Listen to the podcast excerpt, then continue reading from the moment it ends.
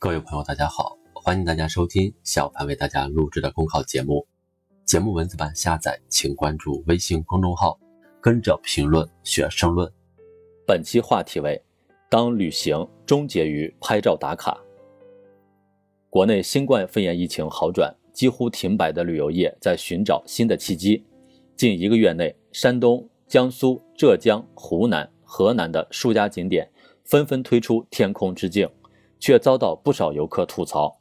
有网友花了二十元门票后调侃道：“这天空之镜还真的是镜子，但没有碧海蓝天的倒影，只有人们的脚印和脚印。”最初的天空之镜出自人们对乌伦尼盐藻景色的赞美。乌伦尼盐藻位于玻利维亚海拔三千六百米左右的高原上，每到雨季，宽广的盐沼会被浅浅的雨水覆盖。如镜面一般反射出透亮的蓝天白云，游客行走其间，置身水天一色中。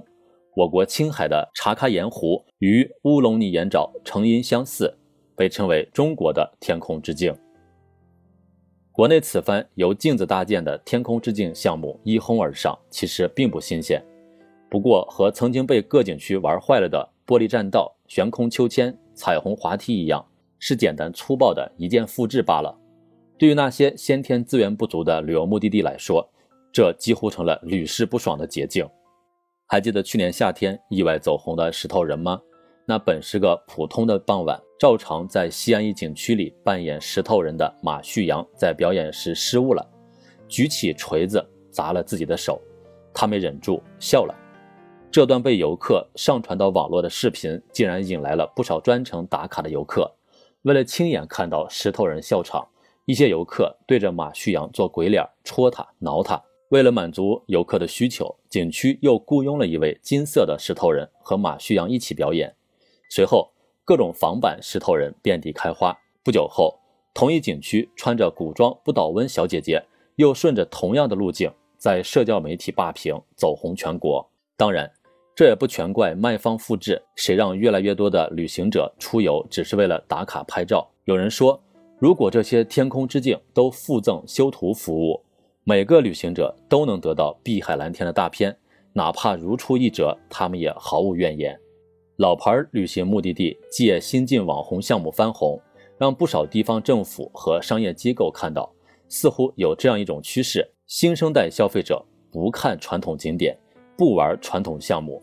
而是专挑网红景点拍照打卡，炫酷的李子坝轻轨将山城重庆带上热搜，为拍照而设的丽江之眼观景台让老牌旅游目的地丽江获得新生。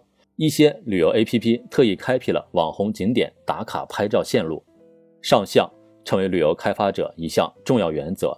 如何靠一张照片、一段视频获得最多点赞，成为新的考核标准。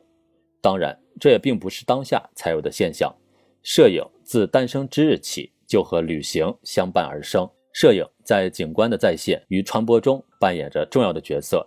早在1852年，人们就意识到，我们不再需要展开危险的旅行，摄影将带领我们游览世界，我们甚至无需离开摇椅。随着视觉文化的发展，人们对景观画的期待愈发寻常。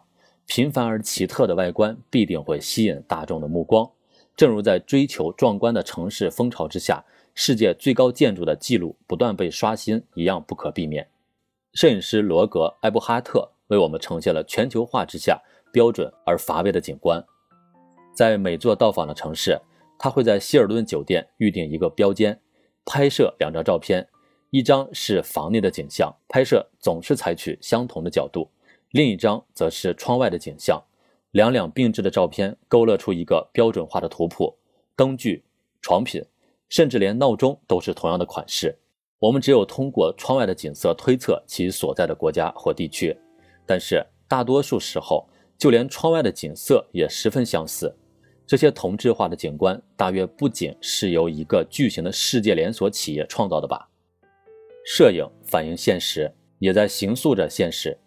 观看与被观看带着各自的期待，相互作用，在即时回应发酵的网络时代，具象的简单的部分一再被刺激放大，抽象的复杂的部分被掩盖抛弃。今天的旅行方式虽然比不上上个世纪更加多元，但旅行中我们又有多少属于自己的发现？在社交平台 Instagram 上，曾经有一个名为 InstaRepeat 的账号，专门在网上搜集雷同的照片。比如，美国亚利桑那州的科罗拉多河马蹄湾就留下了无数旅行者的双脚照片，不同的只是鞋的款式。有人说过，无论你见过多少天空之镜的照片，都永远抵不上真正的身临其境。但现实有可能是，当所有身临其境都不如虚假的照片来的炫酷，旅行也就失去了它的意义。本节目所选文章均来自人民网、求是网。学习强国，申论复习，请关注微信公众号，跟着评论学申论。